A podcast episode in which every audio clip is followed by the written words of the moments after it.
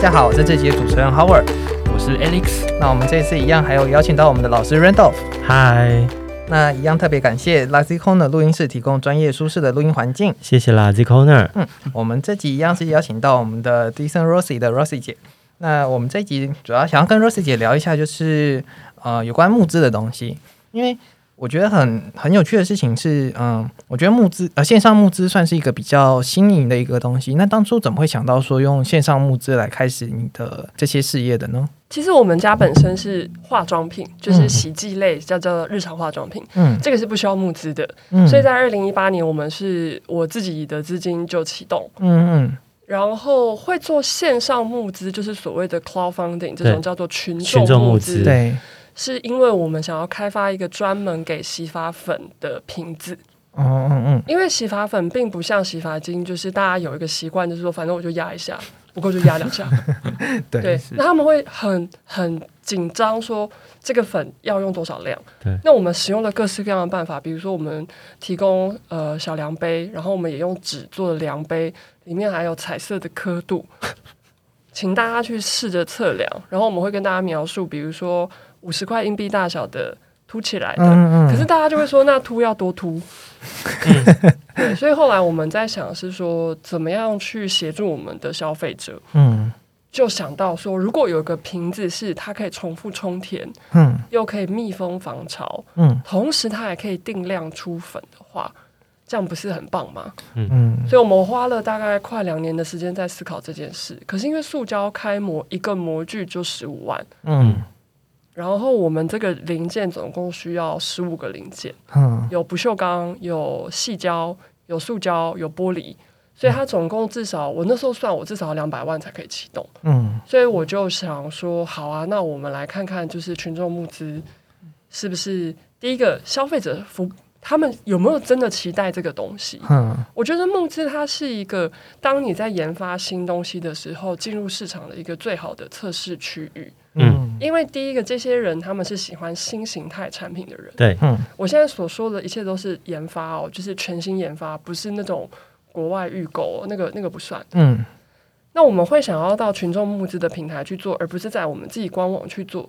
也有一个原因是，第一个我们想要接触新的消费者，嗯，新的第二个，我们这个其实是在做环保瓶器的开发，嗯，所以我希望透过募资的这一个 campaign 的力量，让更多喜欢环保的人了解到我们在做什么。因为比如说，你一个月如果要用一罐，那你。一年就十二罐，特别是白痴的话，然后十二年就一百四十四罐嘛。嗯，算数很快。对对，一分钟可就行。对对对对，当你闭上眼睛五秒钟，世界就过去了五秒钟。所以我那时候会想说，这样子的概念是不是可以推广给更多不认识我们的人？所以我们选了第一个，我们需要钱，因为研发需要钱，模具需要钱，就是。无可奈何的事情，嗯，但是我们并不是做化妆品的募资，我们是做瓶器的募资，嗯，因为我们在做一个新形态的东西。那我们的这个罐子每转一三分之一圈，可以掉大概一克，所以男生转三分之一圈就转一次，咔嗒一声；女生转可能两次或三次。我们是做这个罐子的募资，而不是洗发粉的募资，因为我们洗发粉已经卖很多年啦，已经卖那时候到今年结案前，我们已经卖快两哎快三年了呢。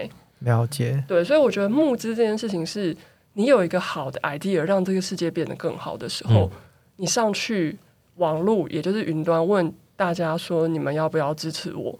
那他们的支持方式就是他先预预先购买，嗯，那你有钱你可以去做。我觉得他这个是颠覆了整个市场产业的顺序，嗯嗯，当你家里没有钱，或者是你自己手上没有钱，但你有一个很棒 idea 的时候。你可以透过这样的方式去得到群众的力量，进而去研发出这个好的产品。是，所以我觉得这个是群众募资最大的意义。而且在过程中还得到一个保证，你可以知道这一群比较相对领先的使用者他是有兴趣的。那透过这一群人的带动，很有可能后面可以为这个市场带来更多的好处。是，那某个程度上面，就是这个类型的群众募资就就有这样。那如果我没有记错的话，Decent Rosie 在做这个募资的时候，刚好是嗯，国内大概吹起一阵相对应的环保风，就是呃，不管是个人携带型的餐具，或者是白金细胶做的碗啊，或者是那种什么大象杯啊、什么干心杯这些东西，大概就是那样子的状态出来的。那其实，呃，就像刚刚说的一样，就是透过做这个定量品，也跟 d i s n Rossi 原本给自己的定位是一致的，就是他希望不伤害地球。嗯，那其实，呃，尽管那个联合国的 SDG 大概在这大概在去年、今年才才算比较兴起吧，但是。老实说，d i s n Rossi 在这部分算是走很走很前面。那我其实不觉得说是是跟风啊或者什么，而是原本 Rosie 他本来就是这样子的个性，嗯，所以才造就了这样的状况。那可不可以跟我们说一下，你在这次的募资有学到什么吗？或者是其他关于从前你不会的，然后你在这次募资之后才了解才学会的？因为我觉得生产、开发跟制造啊，其实研发跟制造它是两个不一样的东西。嗯，那因为你要制造一个新的产品，跟使用不同的质料的时候，你也要学到很多新的 know how。所以的确就是，比如说，我觉得像我们就遇到说，在制成上的供应商可能他做不到，嗯，那他们自己的管理上可能也有问题，所以没有及时回报。所以后来我们是。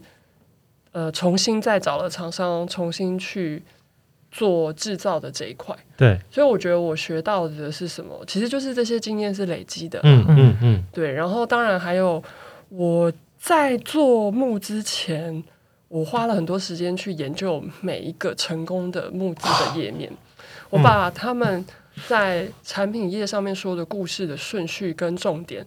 写在同一个表格里去比较，比如说像翻转背包啊、滑板啊、大象杯啊，还有那个有一个很可爱的小袋子可以装食物的，忘记叫什么名字。然后他们的影片怎么拍之类的，对对对，他们的影片怎么拍？所以我觉得第一个。你就是要学习这个市场跟这些消费者的沟通方式，你要讲他们听得懂的话，跟他们有兴趣的话给他们听，这就是一个我觉得是一个训练。第二个的话就是你要做一个东西，在有限的金钱资源下，你要怎么做？像我们的影片，其实你影片要拍一百万的也可以，三百万也可以，嗯，你要十万的也可以。那我觉得我这一次就是在呃，第一个有我们的顾问的协助，对。然后我也要很谢谢大班老师，大班就是 Peach Cam 大班老师，完全 就是义务相挺，来我们办公室陪我们开会了。我记得有开两个小时。那他先听我们讲，那在他的协助下，当天我们定下来，到底在泽泽上我们要沟通什么？嗯嗯嗯。比如说，我是要沟通洗发粉呢，还是我要沟通瓶器？我要沟通的是健康保养，还是环保概念？后来我们决定定调是在品管。因为比如说我我们在讨论，大班老师就会一直帮我们帮我们把那个毛线的头找出来。对 对，那他是就是 情意相挺，我我只要送他产品就好。所以我非常谢谢大班老师，因为我觉得 Peach Cam 跟宝沃他们在做简报，其实就是在沟通。是，所以我觉得从他们教我们的沟通的这个技巧，还有逻辑，还有它背后的原因，让我在做产品业上有很大的影响。我因为我以前完全不会写产品页，我到今年上个月我们产品页才真正改版好。嗯，从头我把那个我们的文案顾问有很好的文字能力，对，嗯，他有很多很创意的东西，但是我会去调整那个沟通的顺序跟逻辑。嗯，他应该是要能够模拟你本人去卖东西给消费者才对。那我们就要去预测在荧幕后面的消费者，他现在看到这个的时候，反应他需要什么？我们给他，因为一个好的销售员是你要能察言观色嘛，你要给消费者适当的资讯，嗯，然后还有你可以预测他想要在这个时候看到什么东西，所以我觉得最近就是对自我们这次产品也是来自于做募资以后得到的经验，嗯嗯嗯。那另一方面就是资源的配置跟工业供应链还有承包商的管理，嗯嗯嗯，好，有加引号，我感受到，然后其实因为。我如果刚刚没有记错的话，这个定量瓶它又有玻璃，又有其他的机构，它其实是涉及到不同公司的，在这样的状况，相对复杂度是高的。对我，因为 Rosie 讲到大班老师，我我知道他很久了，可是我一直没有真的见过他。但是有非常多的创业者去 Pitch Camp 之后，就是那种那个中国的说法是打鸡血，然后台湾的说法应该就是有一种充满了新生的力量的感觉。就是，不过我觉得你没有很需要，哎，就是你就某个程度上有点像是，就像你刚刚说看了泽泽上面成功的募资案例，然后你就知道这些东西怎么弄。我觉得我们行销老师都可以去撞墙。没 有，就是就是，我觉得很像，我花很多时间一直重复看，重复看，重复看。我就很多个夜晚，就是一直在重复，可能每一个人的页面都被我划了至少一百次以上。嗯，然后我一直去归纳，我一直在想，就是我收集资料，然后归纳分析，然后去对应到我们的需求。感觉这个还蛮 R D 的是吗？对，真的吗？就就很像标准的教科书里面会教你说，嗯，如果你今天真的要创造出一个产品页的时候，就是真的要去大去收集很多很多的不同的数据，这样。嗯，我觉得，嗯。那我想问一下，你未来还会考虑说继续使用募资来推出新的产品吗？我目前我觉得就是说什么样子的渠道都是可以使用，嗯，但是是那个地方有没有你想要的消费者，对，然后你提供的产品有没有符合他们的需求，所以我觉得募资不募资都可以。了解，但是如果说就是化妆品，我绝对不会上募资啊，不好意思。其实我觉得就是不需要啊，为什么？现在也可以做，现在也有一些奇奇怪的募资案，就是我前几天才才刚提到这件事，就是有一个在我们的台湾的募资平台上的东西，可是那个东西呢，它是在美国募资成功的，嗯，然后在它在台湾募资的那个当下，我可以在亚马逊下单，然后七天后我就拿得到。请问一下，我为什么要募资啊？对啊。哦，这是一种，然后还有另外一种是他在小米众筹已经募资成功了，嗯，然后他把那个东西卖过来我们这边的募资平台，嗯，然后他改都不改，然后他要叫你装 A P P，然后那个 A P P 呢，你要换成地区要换成其他的地方你才能下载，然后看到的文字不是正体中文，这怎么听起来？嗯，对，就就就就会有一些这样子的，所以其实某个程度上面，呃，像最近这一阵子有一些募资平台或者募资案被大家。质疑，嗯，都是因为里面有一些怪怪的、怪怪的事情，才会造就某某个程度上，我觉得这样会不好，因为它会让真的想要做一些事情，像罗西这样，他想要做一个定量瓶这样子的呃创业者或是发明家来说，是一个他可能会损害到未来有人再相信他类似这样的事。对，可其实我觉得这个定量瓶出来之后。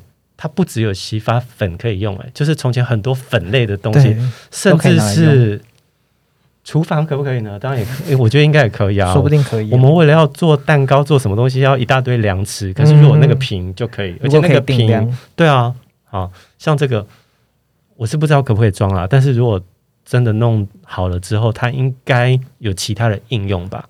我们上次才跟一个就是也是前辈在聊，那他就说，哎，如果以商业模式来讲的话，你的定量瓶应该要绑你的粉，就是等于说你的填充料就有点像说不同厂商的碳粉夹。嗯嗯，对。我刚刚说，那这就完全违背我们的想法，因为我就是希望这个罐子是所有的东西都可以放进去用。嗯，那同时现在其实我在二零一八年开始做，我二零一七年想要做洗发粉。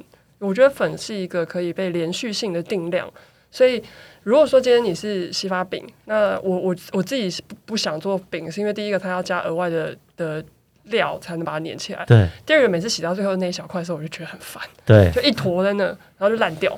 那我不会做说把它做成小颗小颗，是那个包装很不环保哦。对，第二个我如果把它做成小定小定，可是它的定量不够连续，因为我们的洗发粉有的男生甚至用。半克就够洗了。那你每一颗如果都是两克的话，那你如果只是一小颗，你那个皂力其实还是要再加其他粘着剂。所以我那时候觉得我就是要用粉，只是说我沟通上成本比较高。现在因为欧洲他们的无水化妆品其实从去年开始就慢慢的起来，因为我们是做研发，我们会先知道趋势在哪。那我那时候就是因为我做了这个产品以后，我就有开始关心这方面的原料。嗯，那我就听到说，哦，原来欧欧洲这边其实开始了。所以你不觉得今年突然多了很多洗发饼、洗发粉从国外进来？嗯，那台湾人也有人看到我们做了，可能就觉得，哎，这个概念很好，也试着做。那 Nice 洗发粉是我们的大前辈嘛？小朋友们大概都没有用过。对对对对。我们之前在决定仿罗西之前，我就有问他们，然后好像只有一两个看过。Nice 的那个嘛，对对对，这一位，对啊，对啊，所以所以他像就是我觉得就是记型这个东西大家都可以做，所以我的想法是，我我愿意花成本、花时间、花很痛苦的经验去做一个罐子。那大家要做，欢迎大家做各式各样的粉，然后我们家可以卖罐子。所以我们的罐子上甚至甚至不写洗发粉，我们只有一个凹凸起来的 logo。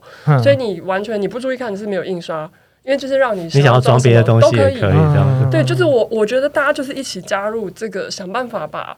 化妆品的剂型改变，嗯，去让它的原料单纯化、配方单纯化，然后因为它比较不会腐败，嗯，然后同时它体积也比较小，嗯，不腐败的话，你的防腐剂的量就可以加比较少。诶，我觉得那个原料单单纯化这件事，我们刚刚没有提到。我记得在嗯别的来源里面有听到说，呃，罗西这边的产品大概每一样产品的原料都不会超过十种，对不对？嗯，那可以跟我们说一下这个吗？洗发粉是六种，然后卸妆水是七种。然后我们现在的洗脸慕斯是加水是十种，嗯，但是保养品的话就会大概抓到十五种，嗯，因为我们像我是很多过敏源的人，对，所以第一个我减少种类，我就比较不会遇到过敏源。哦，第二个我遇到了，我把这些通通都贴在身上，做一个所谓的就是贴肤测试。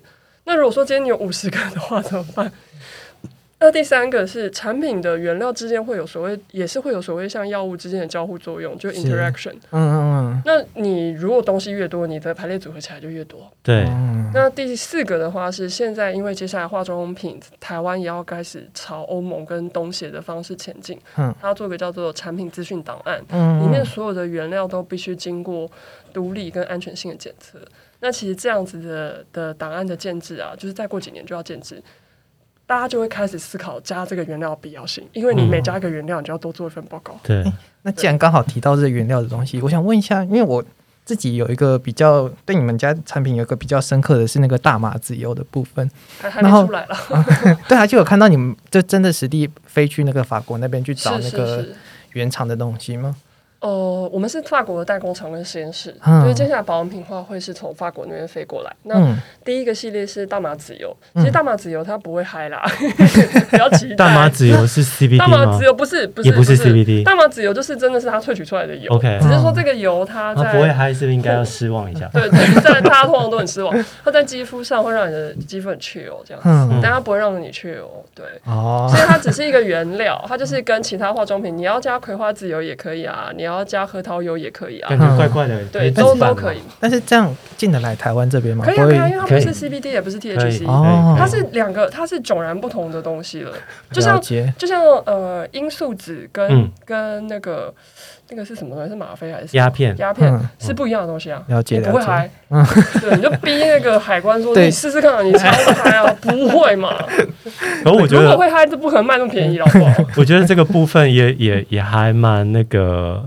Tricky 的，因为其实那个呃，我们 Lazy Corner 的干爹群里面就有一个创业家，然后他当初啊，就自己一个人飞去保加利亚，然后进口保加利亚玫瑰，嗯，因为他要做玫瑰精油跟玫瑰的化妆水，嗯，然后他玫瑰进到台湾的时候也被刁，就说你进这么多玫瑰叶要干嘛？玫瑰花要做什么事？然后就怀疑里面有藏其他的，对，他就跑去解释，然后还去让他检查，对对？玫瑰花瓣都经过什么不知？对啊，对啊，对，然后来这萃取，再把它做好这样子。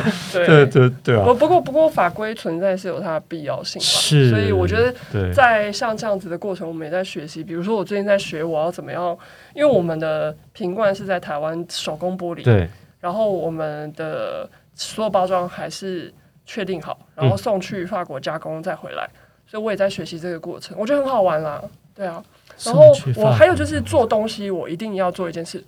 第一个，大家一定要先看工厂，工厂它所有的 SOP 都会透露出它做产品的蛛丝马迹，你就知道这个工厂能不能信任。对所以当初您挑的玻璃工厂是你有实地去看过他们的过程？对对对对对你要先去看，他他们都会有参观的 tour，对对对对，他们业务一定会带你去看，然后包包括我连我们的我们补洗发粉有出补充包，对，那那个我们是基层印刷，这间工厂帮我们印，他们特别为了我们去想办法做了一个 PP 对表的的制成。因为一般的补充包，大家会讨论补充包到底环不环保，对，就是要去看这个补充包是不是可以完全回收。嗯，那它如果是所谓的易材质，比如说它是 PET 表 PP，那它就不能回收，因为回收厂没有办法把它撕开，因为它是融在一起。对，那我们的基层印刷的经理他真的人很好，因为这个制成很困难。对，因为你就想嘛，如果可以做单纯原料，为什么他们不先做？一定是因为它制成上不是很方便，不够符合经济效益，或者是它没有办法保存，或者是怎样，他们就才会去拿不同材料对表。所以当我们两个是 DPP、OPP 对表的时候，我们的塑胶袋看起来比较皱，嗯，那我们就会跟我们的消费者说，就是没有那么漂亮，你们可以吗？他们说可以回收，我们都可以，包括我连我们出货用的那个蜂巢纸，我们是用蜂巢纸，就不是用太空包，不是用塑胶的，所以我们是无塑包装。对，但当然，除了胶带是胶带是是没有办法。对，希望有人可以研发了。那就是为了要再考虑一下。我非常的相信 Rosie 在这个部分非常非常的要求。嗯嗯，Rosie 刚刚在讲的时候，我想到那个。高年级实习生的其中一个画面，然后那个画面就是安海瑟薇进去工厂，然后他告诉他工厂里面的员工说，衣服寄出去的时候要怎么放，要怎么折，记不记得那个画面？刚刚罗西在讲的时候，我就脑海里面一直在浮现这个画面，所以看电影还是有用的哈。我觉得很多就是有很多就是这种创业家或者是说老板，可能都会有一些自己的坚持，然后那些坚持都是，嗯，我觉得都是有意义的。呃，一个品质的保证，我只能说，如果没有歪掉的话，对，好。那接下来我想问一下，说就是 Rosie 在做电商的时候啊，有没有遇到过一些比较让你棘手的一些问题呢？我我觉得就是，如果说电商如果讲到系统的话，的确就是你要挑选好你想要怎么去价值建制你的官网。嗯，那因为电商这边就又讲到就是数位行销的地方，那我觉得这都是很多很多 know 好了。那我是推荐就是大家可以去上烧麦研究所的课 我超推，我自己一直这样子从黑暗中摸索，然后我也摸索出了一些自己的想法跟经验。那今年就是刚好就是也是就是透过。就是网络上啊，查资料啊，干嘛？因为我都是自己想办法 Google，Google 就是很厉害，什么都知道，也不用问人。然后我的书架后面有，就是大概好几百本的，就全部都是新销的书，基本上就是基本上市场上你们只要觉得哎这本书应该不错哦，就我都有。然后我很喜欢看书，所以我会要求我的员工，就是每个礼拜都要做书本的报告。哇！然后有的是管理啊，有的是整理啊，有的是资料数啊，有的是客服怎么回。嗯。那我今年去上了烧麦研究所的两到三门课，我觉得他其实真的蛮肯，就是他们是真的想做教育了。那那未来会想要往呃实体店面的方向发展吗？就是让更多人认识你们，然后可能搞搞不好也可以遇到一些。跟你们理念相同的人一起合作，这样。我们现在有三四十间的实体的经销的伙伴，那大部分是呃，我们是台大医院唯一一个台湾的牌子是洗剂类型的。然后在台大医院里面，对台大医院皮肤科。然后第二个的话就是药局，像社区的像分子药局、微笑药师药局、康城亲子药局专品，就是比较呃，我觉得他们。了解我们品牌，然后接受我们品牌概念。然后像花莲金门的诊所、花莲的建安药局，然后还有像高雄德颜斯药局，就是这种专业型的药局，我们有进去了蛮多间。再来的话是发廊，我们大家都是进去比较高单价发廊。嗯，对。然后我们下个月应该也会再跟一间高跟一间高单价发廊进去信义区。对，就是在他们的就是等于说是他们贩售的选品，然后还有爱居人选品店。哎。哦，我好像看过爱对对对对对对对，已经大家应该我们第一年就是进去了，哦，对，然后还有像一些选品的网站或者是实体店面，嗯，那我我觉得实体伙伴都是很。很很棒的，但就是要理念相同。对，那理念不相同的话，我会建议就是不要 不要不要浪费这个大家。第二个是今年我们在纽约那边线上已经有有代理商在小型的操作，然后我们也有受邀就是法国实体店，嗯，所以刚好我也来趁机会学习一下欧盟那边的，就是产品的资讯怎么怎么申请啊、法规啊之类的。那如果没有意外的话，因为申请大概需要三到六个月，那应该明年上半旬就可以进进法。想到这个。所以你们的洗发粉有去申请专利吗？这可以申请吗？这个化妆品不能申请了，不能可是品牌有申请商标。品牌有申请商标、哦 o k 对，因为我们通常都会问团队这样的问题，就化妆品没有什么专利可言啊，就是除你若是成分的话，成分第一个成分的制成你可以申请专利，嗯嗯嗯，怎么样怎么样萃取做出来你的嗯的对效果是最好。那因为我们时间刚好差不多了，很高兴邀请到我们的 Rosie 来分享他有关经营 Decent Rosie 的故事。那对于他们产品感兴趣的听众呢，可以去 FB 粉丝团看他们的最新消息。接下来还会有好几集有关那个美发产业的节目，希望大家可以一起收听。如果喜欢的话，可以订阅我们的 Podcast。想要了解更多的话，可以去我们的 FB、IG 上面搜索 c h c h b o 那我们会把相关的资讯放在 Show Note 里面，欢迎大家关注我们。谢谢大家，我们下期再见，拜拜，拜拜，谢谢大家。拜拜。